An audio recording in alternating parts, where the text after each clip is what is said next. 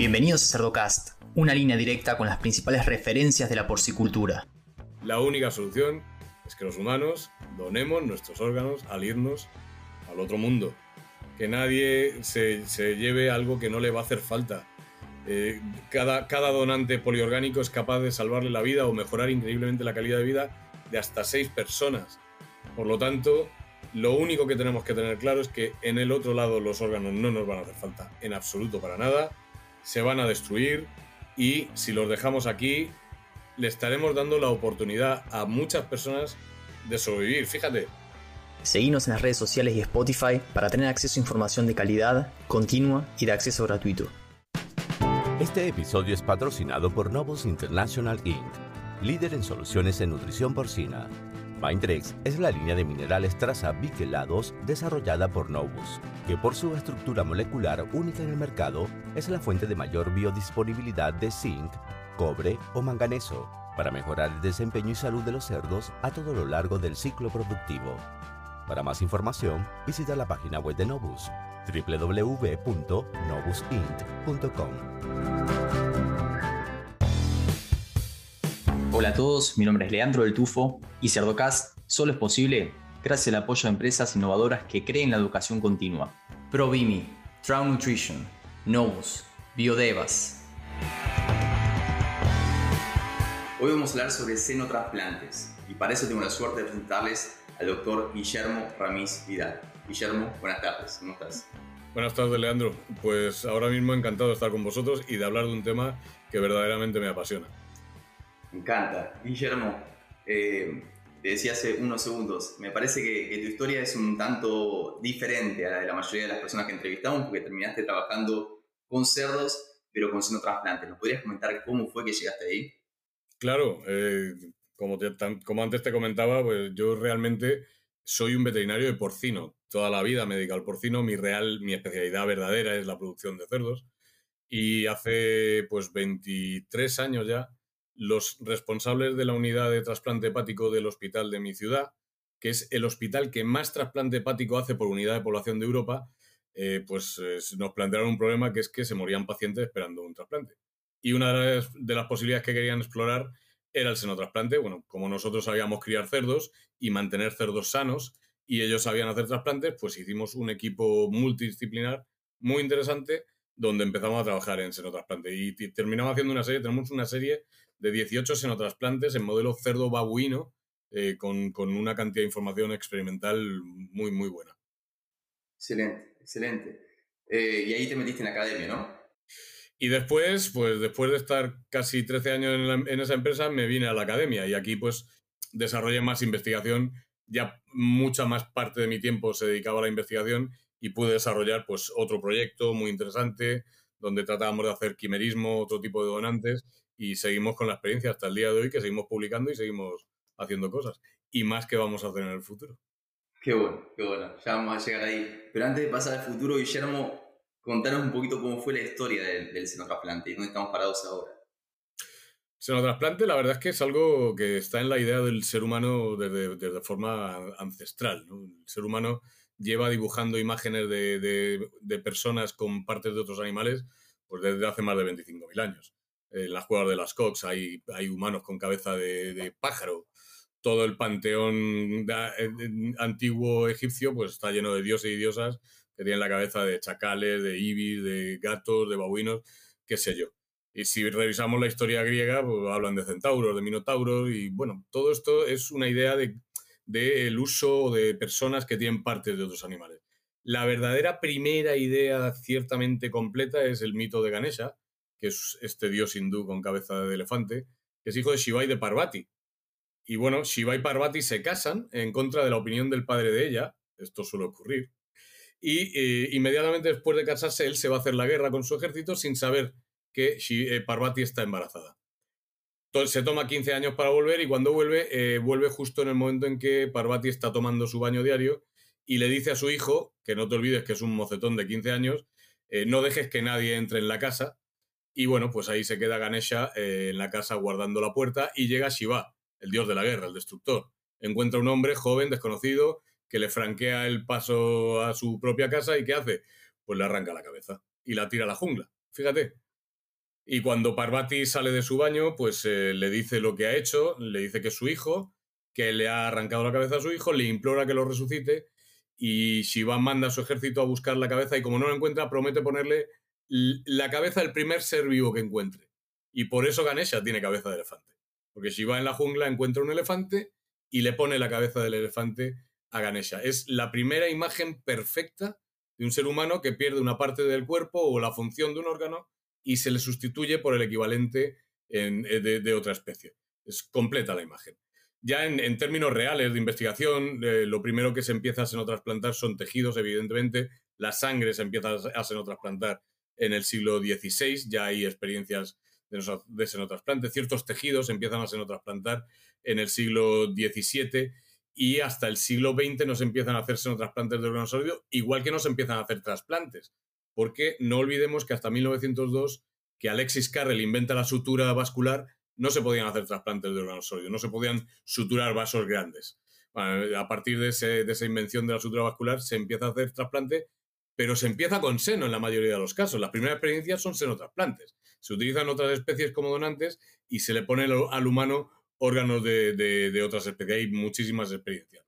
Las últimas experiencias con seres humanos, digamos, de forma no controlada, entre comillas, eh, son eh, en los años 80, cuando ya se llega al consenso del que se nos trasplante necesita mucha investigación y que se tiene que dejar de hacer experimentación con humanos de forma directa y, que hay que aprender mucho primero en modelos animales y luego ya pasar al, ser humano. Muy bien. Sí, yo recuerdo, mismo siendo eh, chico, que se hablaban de trasplantes de piel en, quemados, trasplantes de piel de cerdo eh, a personas que habían sufrido quemaduras. Em, ¿En dónde estamos parados en cuanto a los potenciales tejidos ¿no? que se pueden llegar a usar o incluso órganos en relación a trasplantes cerdo humano? Pues mira, en teoría, eh, límites hay pocos, más allá del propio límite que son diferentes especies. Eh, que los cerdos se tendrán que modificar genéticamente, pero bueno, de eso vamos a hablar posteriormente. Pero realmente eh, solo estamos sujetos a la complejidad del órgano y a las compatibilidades o incompatibilidades fisiológicas. ¿Qué significa esto? En corazón y en, corazón y en, riñón, en modelo animal, estamos ya superando año y medio, dos años de supervivencia. En primates que tienen un, corazón o un riñón de cerdo, porque son órganos realmente simples. Esto los cardiólogos y los nefrólogos suelen enfadarse conmigo eh, cuando digo esto, pero eh, realmente es que es así. Quiero decir, son órganos que trabajan de forma mecánica y sintetizan muy pocas moléculas. Pero, por ejemplo, cuando hablamos de hígado, que es mi especialidad, es un órgano, un órgano extremadamente complejo. Es una fábrica que sintetiza 2.500 proteínas diferentes y aquí la dificultad va a ser muchísimo mayor, es, es algo evidente. Eh, piel es otro órgano que realmente no tiene una gran eh, dificultad de trasplante, no tiene eh, una función, por ejemplo, sintetizadora muy, muy marcada. Córnea es algo que va a ser extremadamente fácil, ya lo sabemos. Ya tenemos primates con más de 900 días, con una córnea de cerdo funcional y funcionando. determinadas células, como por ejemplo las células de Purkinje para, para solucionar ciertos eventos de Parkinson, también van a ser relativamente fáciles de utilizar. O el páncreas, hoy ya se están utilizando islotes protegidos, ni siquiera se pone el páncreas. Se cogen islotes de cerdo, se protegen, se microencapsulan y se implantan en el hígado. No hace falta ni siquiera que estén en la zona topográfica del páncreas. Y funcionan muy bien. Y ya tenemos también algunos babuinos con más de 800 días sin necesidad de insulina, babuinos diabéticos sin necesidad de pincharse insulina. Solo quiero que alguien piense en la, ventaja que supone para un diabético insulino dependiente eh, no tener que depender de una bomba que esté continuamente inyectándoles insulina para poder vivir, no sufrir picos de hipoglucemia y de hiperglucemia. Y bueno, esto pues hoy en día es posible gracias a los senotrasplantes eh, utilizando tejidos o, utilizando células y, órganos de cerdo. A nivel páncreas estamos hablando solamente del páncreas endocrino, ¿no?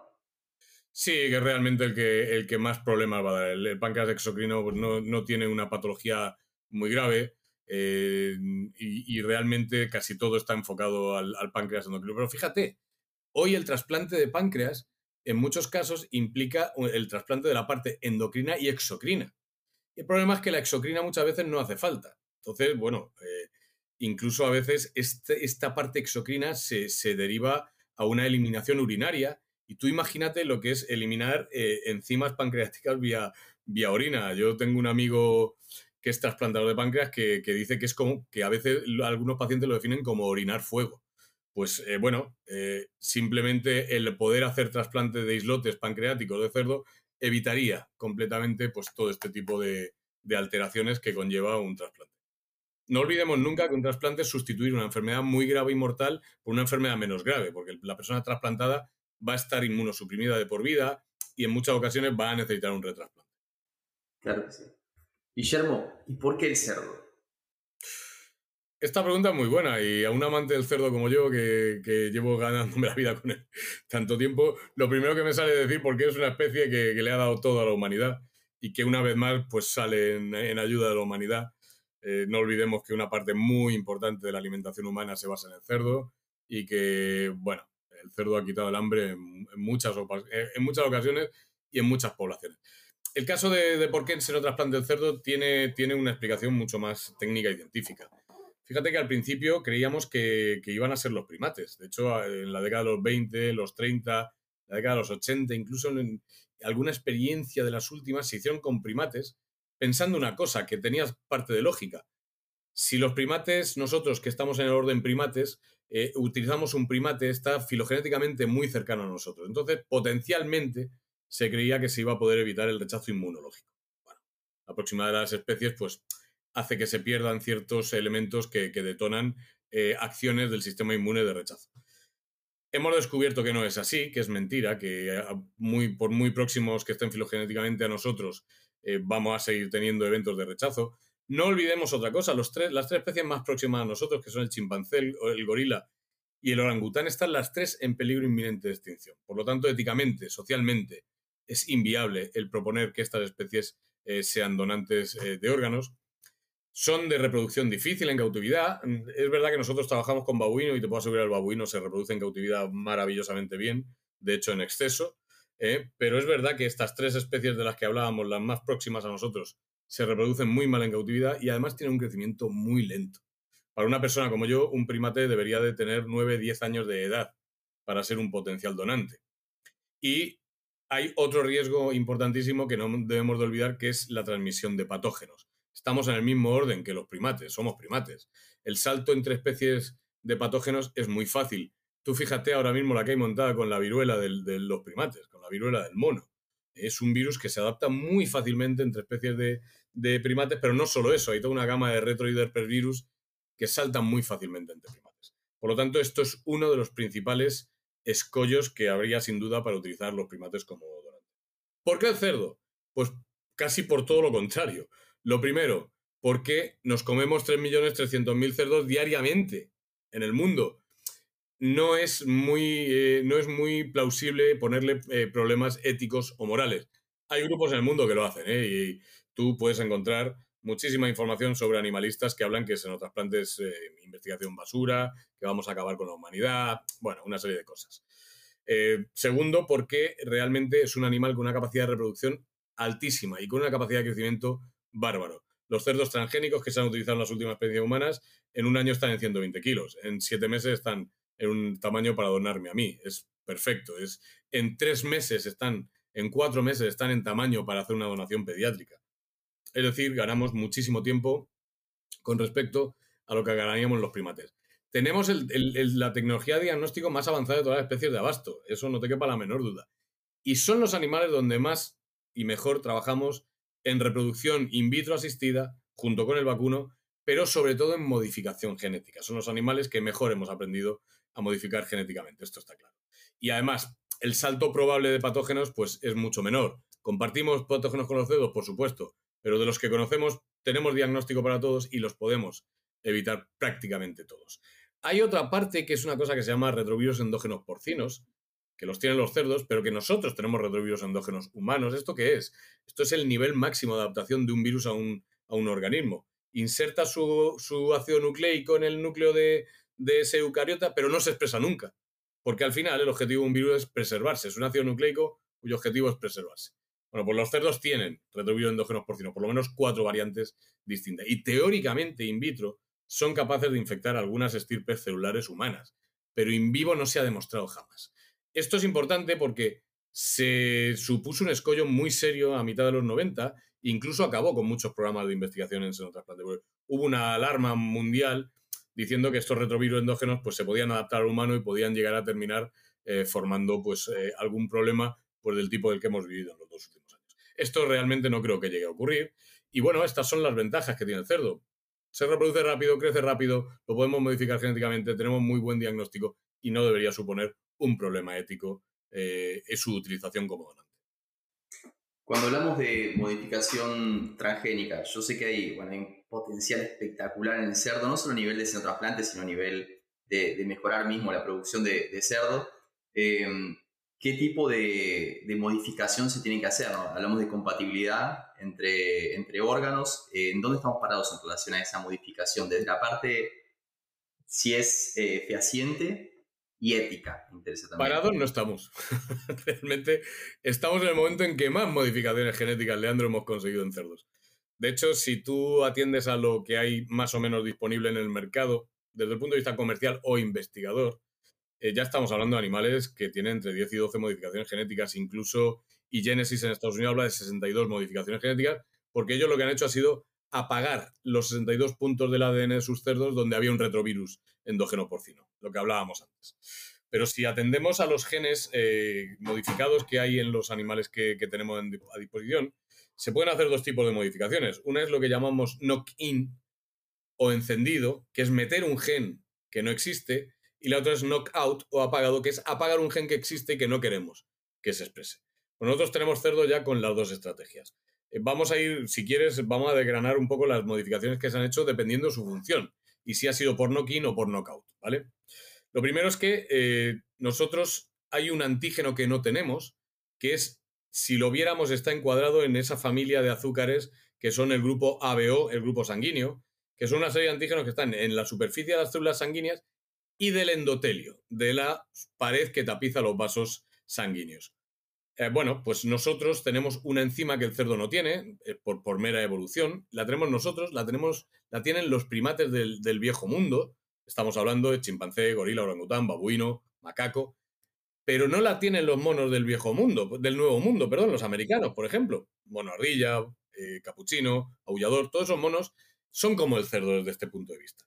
Bueno, este azúcar, el problema es que está en el endotelio de los cerdos, pero es un azúcar muy simple. Está muy presente en la naturaleza, por ejemplo, en las paredes de muchas bacterias. Ocurre que cuando nosotros nacemos, casi de forma inmediata, generamos anticuerpos frente a este antígeno y en cuanto nos ponen un órgano donde en el endotelio está el antígeno, estos anticuerpos encuentran ese antígeno y detonan pues una acción inmune muy simple que es el complemento y destruyen el órgano. ¿Qué podemos hacer para evitar esto? Pues apagar un gen, que es el gen que pone la última azúcar, el, azúcar en la última parte de ese antígeno alfagal y deja de ser inmunógeno. Esto fue una de las primeras estrategias que nosotros hicimos y fue los animales que se llaman GTKO o galactosiltransferasa knockout. No pueden generar ese azúcar, con lo cual no son inmunógenos. Hoy ya hemos descubierto tres azúcares más y ya tenemos animales que se les ha apagado esos cuatro genes que dan lugar a azúcares de superficie. Esto evita el rechazo hiperagudo, evita el rechazo que ocurre en las primeras 24 horas vamos a ayudar a eso, porque si hemos dicho que el complemento es el mecanismo efector, ¿por qué nuestro complemento, que son 30 proteínas que están desensambladas, pero cuando se ensamblan en la superficie de una célula la destruyen, le hacen un poro? ¿Por qué esto no ocurre de forma inespecífica? Porque tenemos puntos de control. Y uno de los puntos de control más importantes son las proteínas reguladoras de complemento, que están en la superficie de ese endotelio y que evitan que el complemento se active de forma inespecífica o que regulan la cantidad de complemento que se va a activar. Hay un problema con esto, y es que las proteínas reguladas de complemento humano controlan el complemento humano. Y las proteínas reguladas de complemento de cerdo controlan el complemento de cerdo, pero no, no cruzado. Entonces, si nosotros ponemos un órgano de cerdo que tiene proteínas reguladas de complemento de cerdo, no será capaz de parar el complemento del humano o del primate. Bueno, pues pongámosle los genes. Entonces, otros tres genes que suelen llevar casi todos los cerdos que utilizamos ya son las tres principales proteínas reguladoras de complemento, que son el CD55, el CD59 y el CD46. Si hacemos que el cerdo exprese estas proteínas, pues lo humanizaremos relativamente y conseguiremos que no haya una acción del complemento. De hecho, nosotros, la mayoría de las experiencias que tenemos con cerdos son con cerdos CD55-59 positivos. Lo que tenían eran esas proteínas reguladoras de complemento. Y ahora ya vayamos pues un poco más allá. Evitemos acciones de inflamación. ¿Por qué? Pues porque el hecho de quitar un órgano, quitarle la perfusión, volver a reperfundirlo, ya genera una inflamación, ya genera lesiones. Podemos meterle transgenes al cerdo de hemoxigenasa 1, que evita la acción de los óxidos y los superóxidos, que son el resultado de esa hipoxia, anoxia, hipoxia, hiperoxia que va a sufrir el órgano al quitarlo y al ponerlo. Metamos eh, elementos que regulen las citoquinas, metamos A20, que es un gen antiapoptótico. Todo esto ya podemos hacerlo y ya tenemos experiencia con ello. Y pasemos a la otra parte, que es, sabemos que cuando hacemos un senotrasplante tenemos problemas de coagulación, sobre todo en el senotrasplante hepático. Pues metamos ciertos genes humanos que van a impedir esos problemas de coagulación, por ejemplo, la trombomodulina humana o el CD59. Metamos estos genes en el cerdo y también haremos pues, que ese cerdo esté, eh, ese órgano esté menos predispuesto a sufrir problemas de coagulación o a generarlos en el caso del hígado y finalmente pues apaguemos los retrovirus endógenos. Fíjate si podemos hacer modificaciones, hemos ido acumulando modificaciones que van a tener distintas acciones y que nos van a ayudar a que ese injerto pues sobreviva. Es verdad que los alemanes, por ejemplo, que son el otro gran consorcio que está generando ahora mismo en el mundo animales transgénicos, se plantean la duda de si es mejor acumular muchas modificaciones o es mejor seleccionar determinadas modificaciones para un órgano concreto. Nosotros sabemos que, por ejemplo, en el hígado, ahora mismo la mayor sobrevida en primate está en 29 días y es con cerdos muy simples, con cerdos GTKO. Y en todo caso con una proteína reguladora de complemento humano. Y nada más. Y esto es lo que mejor resultado ha dado.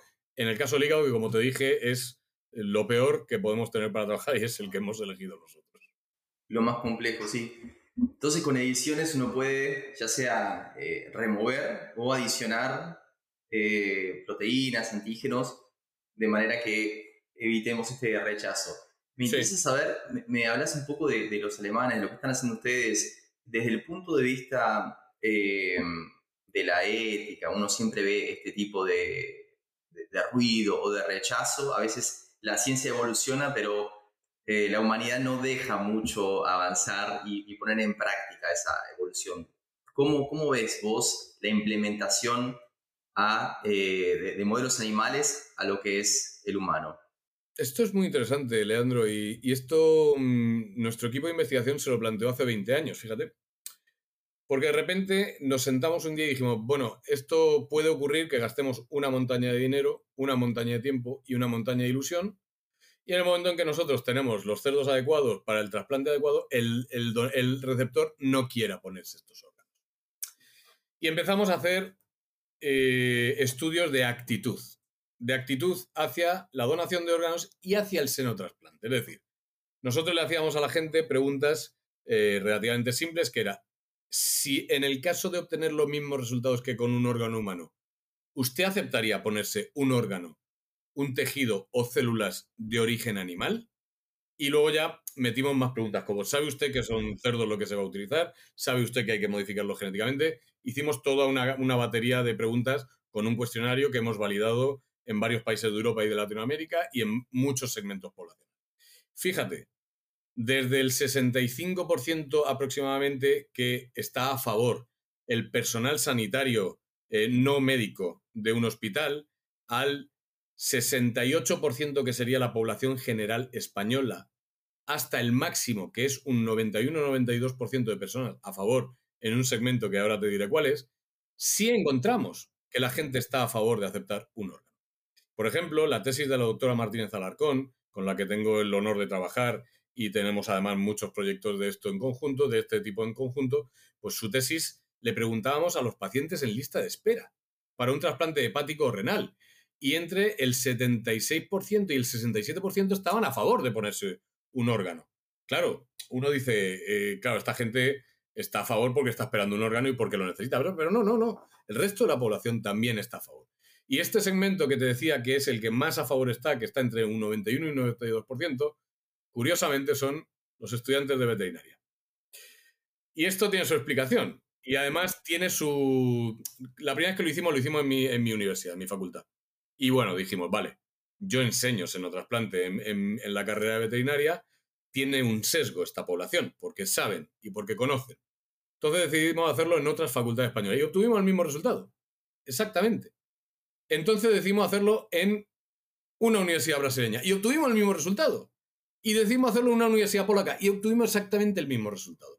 Todos los estudiantes de veterinaria, probablemente por la relación que tienen con los animales, porque entienden la relación con los animales de otra forma, porque están implicados en medicina veterinaria, están mucho más a favor de recibir un órgano animal que el resto de la población. Y hemos detectado otras cosas también, como mínimo interesantes, que por ejemplo, eh, ciertos eh, segmentos poblacionales de extranjeros que residen en España mejoran su actitud hacia el senotrasplante cuando vienen a vivir a España. Porque mejoran su actitud general hacia el, hacia el trasplante. Fíjate, esto es, esto es como mínimo interesante. Qué, qué, interesante. Mira, cuando vos me dijiste de esa subpoblación con alto porcentaje de aceptación, yo lo que me imaginé que eran personas en lista de espera. Eh, y a la vez me ponía a pensar, digo, qué, qué polémico, ¿no? Que una población entera termine decidiendo eh, quizás algo, algo diferente a, lo que decide esa subpoblación que realmente necesita, ¿no? Pero, pero parece que estamos yendo todos en la dirección eh, de aceptación. Sí, lo bueno, lo bueno es que en este país, por ejemplo, también los políticos con respecto al, trasplante tenemos una gran ventaja, que es que tenemos una organización de, de, trasplante, la Organización Nacional de Trasplante es bastante potente, es muy potente. Y general, en general ha resistido hasta ahora todos los embates políticos que ha recibido, incluyendo eh, pues, eh, ciertos ministros eh, nefastos que han tenido este país, que incluso quisieron cerrar la Organización Nacional de Trasplante.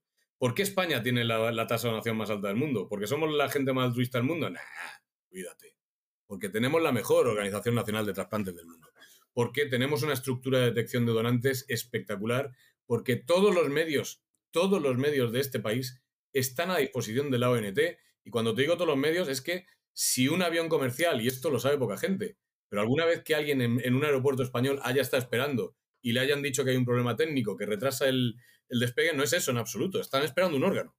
Están esperando un órgano que tiene que ir a la ciudad donde vuela ese avión y la Organización Nacional de Trasplante ha coordinado y dice cuál es el primer transporte que llega a esa ciudad sin que tengamos que sacar un avión específico, un transporte terrestre. Pues hay un vuelo de Iberia que sale en 25 minutos. Bueno, ¿qué nos falta en la extracción? 15 minutos más 25 minutos de transporte. Se tienen que esperar 15 minutos sí o sí. Y el avión se queda parado en la pista esperando a que llegue el órgano. Lo peor de todo es que no lo dicen. Si yo fuera el comandante de ese avión, lo diría clarísimamente. O sea, no hay un problema técnico le vamos a, vamos a contribuir a salvarle la vida a una persona. Y estamos simplemente esperando un órgano que viene del Hospital Gregorio Marañón y que nos tenemos que llevar a Murcia. Ya está. Así que esto es una ventaja para nosotros y ellos pelearán con los políticos para que el senotrasplante llegue a convertirse en una buena realidad. Excelente. Guillermo, ¿dónde ves los próximos, eh, los próximos años? ¿Cómo ves el mediano plazo en términos de senotrasplante? ¿Qué es lo que se viene? Pues el mediano plazo es que empezamos a utilizar eh, esta terapia como una terapia de, compasión. Te lo explico de otra manera. De momento, el, el, senotrasplante permanente como tal, mm, creo que todavía le queda tiempo. Tenemos que aprender todavía mucho. Ya hay experiencias preclínicas en humanos. Eso nos va a dar una información brutal. Nos la está dando, de hecho. Y probablemente se siga haciendo y se siga experimentando. Pero, por ejemplo, nosotros eh, en Murcia, que somos trasplantadores hepáticos y que realmente somos muy conscientes de que un trasplante hepático definitivo va a ser muy difícil, tenemos una idea muy, muy metida en, la cabeza, forma parte de nuestro ADN desde hace más de 20 años, que es el paciente en, en fallo hepático fulminante. ¿Qué ocurre? Que de repente hay gente que el hígado deja de funcionar de un momento al otro, se acabó. ¿Cuál es el problema? A ti te deja de funcionar el corazón de un momento a otro y a ti con un remonte o con un ECMO te pueden mantener vivo 15, 20 días. A ti te dejan de funcionar los pulmones y con un oxigenador de membrana extracorpóreo te pueden mantener vivo 30 días. A ti te dejan de funcionar los riñones y te pueden mantener vivo 55 años, que es lo que lleva la persona que más tiempo lleva en diálisis del mundo. Pero a ti te falla el hígado y en 24 48 horas te has muerto. No hay ninguna forma de hacer una sustitución artificial del hígado. Este es nuestro objetivo. En España tardamos tres días en encontrarle un hígado a esa persona. Se muere. En tres días esa persona que está en código cero se ha muerto. Entonces nuestra idea es utilizar ese hígado de cerdo, mantener viva a la persona esos tres días que necesitamos y encontrar el órgano humano adecuado sin que esa persona se degrade tanto como para que cuando encuentres el hígado humano sea eficaz el trasplante. No te olvides que eh, una persona a la que vas a trasplantar es una persona muy enferma normalmente, eh, que tiene que estar en las mejores condiciones para afrontar una cirugía tan sumamente invasiva y compleja como puede ser un trasplante hepático. Pues cuando alguien está en, en fallo hepático fulminante, cada hora que pasa, pues quiero recordar que pierde un 5% de probabilidades de supervivencia. Es decir, es un proceso extremadamente rápido. Pongámosle un hígado de cerdo. Mantengamos viva a esa persona y tendremos los tres días que en España necesitamos para encontrar ese hígado humano y poder trasplantar a esa persona. Esto sí lo veo a un, a un plazo un poco más corto porque va a ser una terapia compasiva y porque va a ser algo que realmente no va a requerir tantísimo desarrollo técnico como tratar de hacer un trasplante definitivo y que esa persona se mantenga pues, sin rechazo inmunológico, sin incompatibilidad fisiológica, etcétera, etcétera. Sabemos que el hígado del cerdo funciona en el humano, sabemos que en los modelos eh, primates estamos ya en 29 días de supervivencia, por lo tanto probablemente es fácil que en el humano superemos esos tres días que necesitamos. ¿Y esto ya se hizo acá? Tenía entendido que en Estados Unidos algo se había probado. Esto todavía no se hizo. Esto no. hay quien se atreva todavía a hacerlo. Aunque debo decirte que el equipo, eh, el equipo español, como te dije antes, ha pedido un proyecto de investigación y vamos a pedir un proyecto para hacer este tipo de trasplante Es decir, salvarle la vida a estas personas en fallo fulminante hepático, que realmente serían un objetivo eh, pues bastante importante. Muchas veces este fallo fulminante hepático, no, que nadie esté pensando que es un hígado cirrótico, un alcohólico crónico, no, en absoluto. Esto no, esto no le produce un fallo hepático crónico.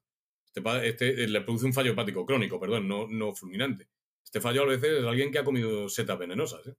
Ha ido al campo, ha recogido setas y se las ha comido. O es alguien a quien se ha equivocado en una dosis de medicación y se ha destrozado el hígado con una dosis de un, de un antiinflamatorio no esteroideo muy alta, excesivamente alta. No hace falta más. Así que, bueno, esta gente pues tendría una oportunidad de vida eh, con este tipo de trasplante puente. Guillermo, ¿algún comentario final que quieras dejar? Nos escuchan, bueno, no sé si es eh, tu público, me imagino que sí, pero veterinarios hay un montón, asesores, dueños de granja. Eh, ¿Qué mensaje le podrías dejar a, nuestra audiencia?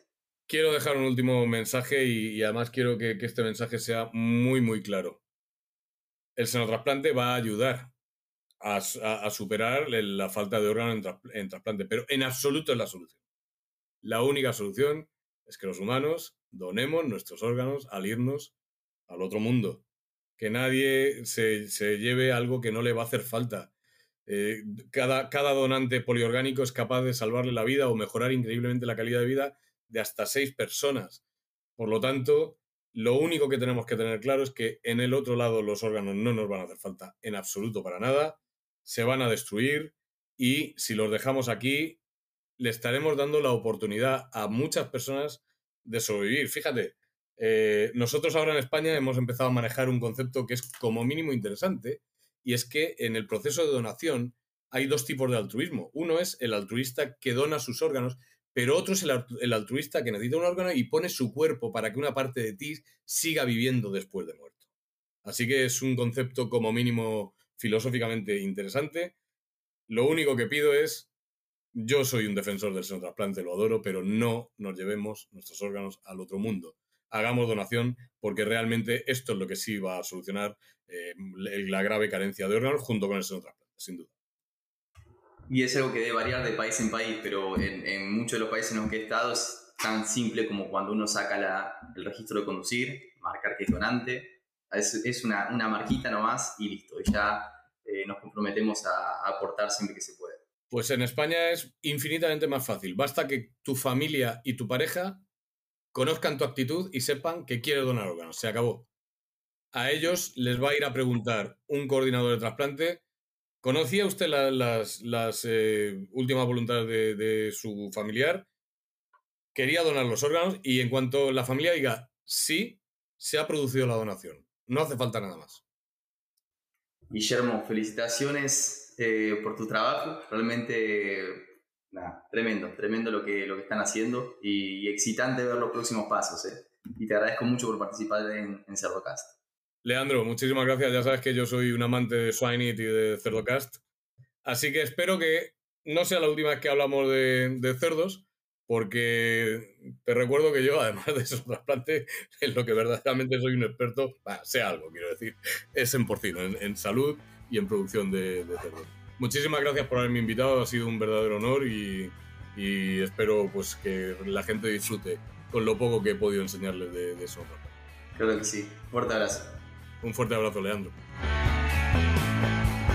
Y a los que llegaron hasta acá, les pido que piensen también en otros profesionales de la industria porcina y le compartan este episodio, para que todos podamos sacarle provecho al hablar de los principales referentes de la porcicultura. Un abrazo grande y hasta el próximo episodio.